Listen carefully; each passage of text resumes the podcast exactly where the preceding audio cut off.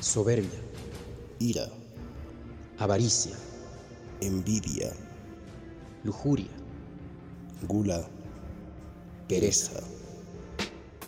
Bienvenidos a Divago, muy buenos días, muy buenas tardes, muy buenas noches. Pero espera un momento, Joel. Este no es un programa, sino un teaser. Pero tú sabes, amigo José Boris, eso me importa un rábano, como verás, que eso de que sea un teaser, teacher, teacher...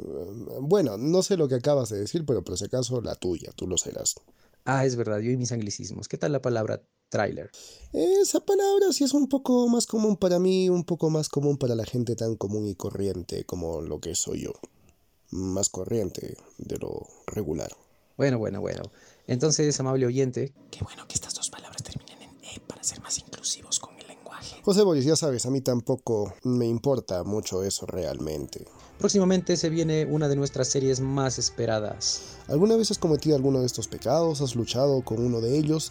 Te invitamos a que no te pierdas cada uno de nuestros programas donde nos mofaré, digo, nos moveremos por el mundo de los bajos instintos humanos. ¿Qué tan malo es cada uno de esos pecados y cuánto bien o mal nos han traído en esta era de la información, en esta era de la desinformación? Así que ya sabes, próximamente en Divago, Los siete pecados capitales. siete pecados capitales.